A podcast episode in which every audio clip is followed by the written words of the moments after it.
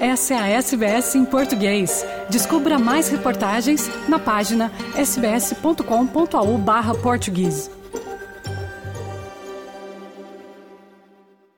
Nascido e criado na Bélgica, Diego Filippozzi, de 35 anos, é de família italiana e ele é poliglota, fluente em cinco línguas, incluindo o português, pois já morou no Brasil. Ele chegou na Austrália em 2018 para uma vida nômade como mochileiro e trabalhou duro, principalmente na área de agricultura, uma das exigências para que renovasse o visto Working Holiday de trabalho e lazer. Foi a partir de uma necessidade pessoal enquanto viajava pela Austrália que em 2022 2002, Diego teve uma ideia de empreendimento. Ele criou a Repost, empresa de recebimento de correspondência voltada para quem, como ele, está passando um período sem endereço fixo, mas quer ter acesso ao que lhe é postado. Para nos falar sobre essa ideia que virou empresa e nos contar também um pouco das suas aventuras, eu converso agora com o Diego Filippozzi. Diego, muito obrigada por ter aceitado conversar com a gente aqui na SBS em português. Você que já conversou com a SBS em francês,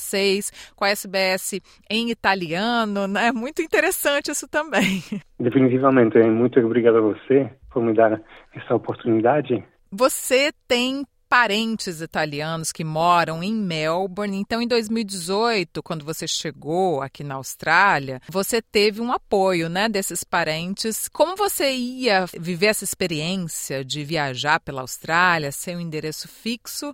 Você teve o apoio deles, né, para enquanto você estivesse viajando pela Austrália, você recebesse as suas correspondências. Foi isso? Exatamente. Então, quando eu cheguei aqui na Austrália, cheguei com um pedaço de papel com um número de telefone, um sobrenome, e eu liguei para essa família, porque eu não conhecia essa família para nada. Eles são primos da, da minha avó. E aí, pois eu liguei, eles aceitaram de, de me encontrar. E aí a gente, sabe, italiano ou brasileiro, a gente tem essa cultura bem forte da família, dos valores uhum. da família, e eles aceitaram me, me ajudar deixando-me usar o endereço dele para eu poder viajar na Austrália e trabalhar em fazenda e no mesmo tempo eles podiam me informar cada vez que eu recebia um correio. Com a pandemia e aí com o tempo, com a distância, isso foi ficando um pouco mais difícil, digamos assim, mais complicado. Foi aí que você quis pensar numa alternativa para isso? Sim, porque ao momento eles não podiam jamais me ajudar. E então quando eu fiquei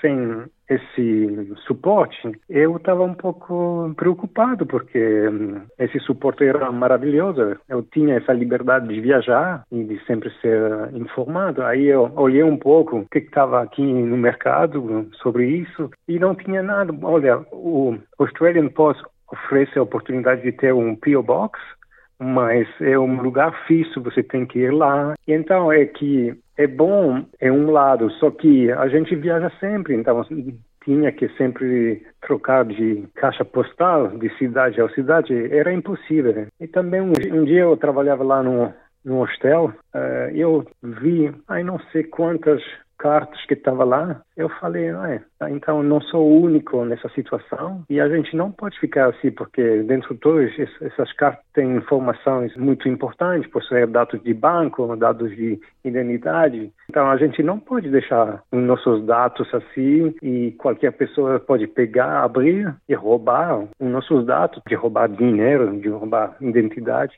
Aí eu falei, puxa, eu já já estava bem cansado de trabalhar na agricultura e eu falei preciso fazer outra coisa na minha vida. Eu acho que tem essa ideia, acho que isso vai, vai ajudar todo mundo, inclusive eu primeiro.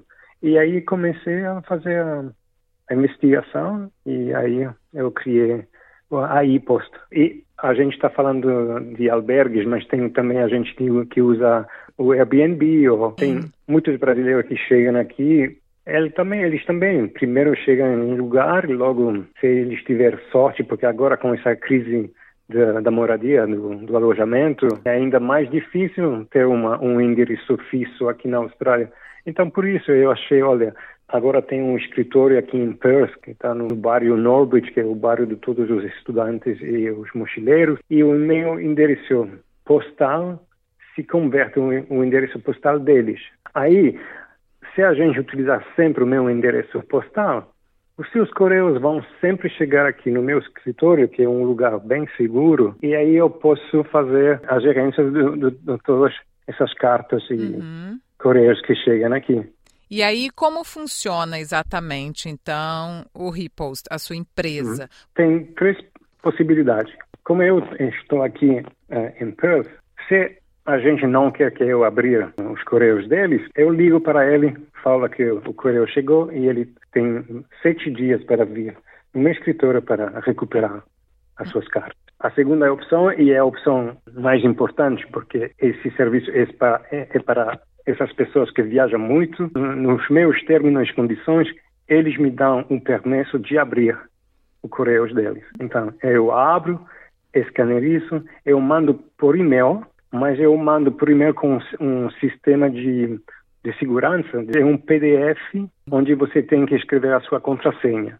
Uhum. Então, quando você aceita, eu dou um número de cliente e eu dou também uma contrassenha para você. Então, todos os documentos que eu vou mandar para você por e-mail, eles vão ser protegidos com essa contrassenha. Assim, se qualquer pessoa tem acesso suas contas de e-mail, ninguém vai poder abrir os correios. Assim, você pode viajar para toda a Austrália, você pode ir de férias para Bali ou para o Brasil. Eu receber um documento, eu escanerizo, mando por e-mail e logo eu mando uma mensagem para você no WhatsApp falando, ei, eu mandei um, e-mail para você, dá uma olhadinha, tá? E tem uma terceira opção ainda? Sim, a terceira opção é, se eu receber um documento físico, o documento físico é um passaporte, um, um driver license, uma carteira de habilitação, exceto o cartão de banco, eu nunca escanerizo. Esses outros documentos, primeiro eu escanerizo e eu mando por e-mail, assim eles podem ter uma cópia, e logo eu ligo para eles para saber onde você está no, na Austrália agora. Porque eu recebi, por exemplo, essa carteira de habilitação, e aí você me, me fala, ah, agora sou em Darwin, ou agora sou em Adelaide. Ou você mora lá, e eu mando uh, esse documento né, num envelope que está segurizado e tem um sistema de traçabilidade. E eu mando para o seu novo endereço. Ou se você, por exemplo, continua a morar no seu carro, eu mando para o escritório da Australian Post. E assim você pode ir até lá e recuperar o seu documento. E tem funcionado bem? Tem muita gente te procurando? Está dando muito certo. Eu tive o meu primeiro cliente em julho. Agora já conto com mais de 300 pessoas, 15 países diferentes e acabo de conseguir os dois primeiros brasileiros. Olha, Essa, que legal!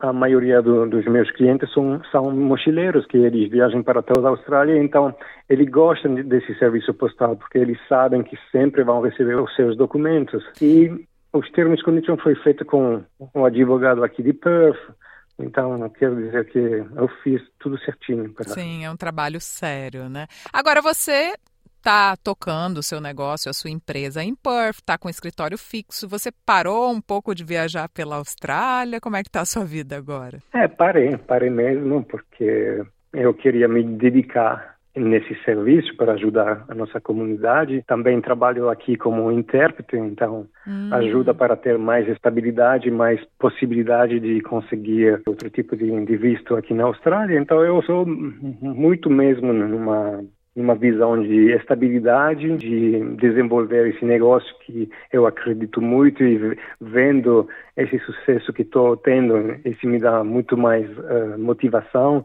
e então eu acho que encontrei o meu caminho agora. A sua ideia é tentar permanecer na Austrália? Ah, claramente. Agora estou aqui no meu sexto ano, já e agora tenho também esse, esse negócio trabalhando como intérprete com cinco línguas está me dando também boa esperança de, de poder conseguir um skill visa e talvez com esse negócio, nunca se sabe, né? Você escolheu Perth por quê? Por que, que você resolveu parar em Perth? Para ser honesto com você, eu cheguei a Perth porque eu queria voltar para a Europa. Estava bem, tava bem cansado de, dessa vida de mochileiro, de trabalhar só em ah. agricultura, porque durante a pandemia eu, eu era obrigado de continuar a trabalhar na agricultura para renovar o meu visto, mas talvez também com as condições do meu visto.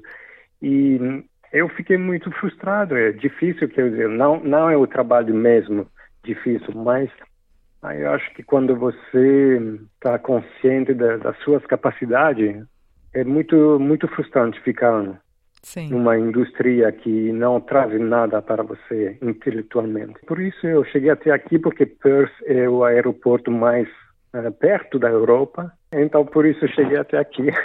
Mas depois, depois foi eu, eu não sei encontros, uh, Uhum. uh, reflexão e ao final eu eu decidi de não desistir, Hum. ficar aqui e agora acho que estou no caminho certo. Que interessante. E o que, que você achou de viajar pela Austrália como um mochileiro? Muita gente faz isso aqui na Austrália. Você acha que é uma experiência realmente interessante? Definitivamente, porque você está talvez sozinho, você está um amigo, uma, um namorado, uma namorada, e você viaja num carro, você- então já o espaço é muito mais pequeno, você aprende a ser muito mais criativo, você aprende a hum, se hum, satisfazer com pouco, porque ao final o carro não é muito grande, então roupa não, você não vai ter muitas. Você vai trabalhar principalmente eh, em fazenda, então são um trabalho muito mais físico, muito são um tipo de trabalho que você nunca talvez fazeria no seu país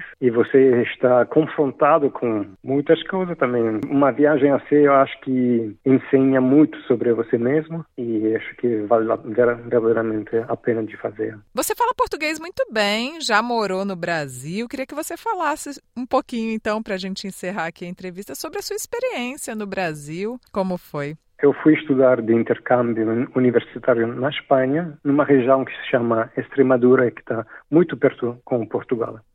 Então aí eu, aproveitei para aprender português. Então eu já tinha uma base eh, de português né? e quando eu terminei o- os meus estudos, eu fui um dia para uma férias de trabalho e aí tinha uma instituição da, da minha região, da Bélgica, que estava oferecendo bolsa para ir ter uma experiência profissional e linguística nesses países que a gente chama de BRICS, que são os Uhum. países com, com a economia que está crescendo muito. E o Brasil era um de- desses países. Como eu já tinha essa base de português, eu falei, eu vou tentar conseguir essa bolsa para ir no Brasil e melhorar a minha língua. E foi assim, eu consegui essa bolsa, então eu fui para três meses, principalmente o plano era três meses, chegando em Floripa, trabalhando eh, na área de, de turismo para poder falar o máximo possível e praticar o meu português. E então começou assim a, a experiência. Antes de, de viajar para o Brasil, a minha avó me falou que a gente tinha família no Brasil. Ela lá lembra que o tio dela fugiu o fascismo na Itália nos anos 30 e ele foi para o Brasil, mas ele nunca mais voltou. Mas ela lembrava que tinha esse tio lá. Ela achava que ele era em São Paulo. Então eu falei para ela, ó, se eu vou para o Brasil, eu vou achar ele. Eu cheguei lá no Brasil com essa organização, trabalhando nesse hotel, estudando. Um dia eu estava lá em Floripa, no ônibus, e tem um homem que senta ao meu lado, ele estava estudando alemão, a gente bate papo, a gente fica amigo, e ele me convida a um aniversário dele que é em Belo Horizonte. Ah, tudo bem, eu falo, ah, por que não? Eu nunca, eu não, não conheço. Aí eu ligo para minha avó para saber se ela está bem, e ele me fala que a irmã dela ligou para ela, dizendo que a nossa família é de Belo Horizonte. Uau! Eu acho, tá? Esse é como é, é um sinal, um, Um não sei se sinal, você fala, é um sinal da, da vida, né? Ah, É, Então eu comecei a olhar no internet o sobrenome da minha família, eu comecei a ligar para todas as pessoas na lista, né?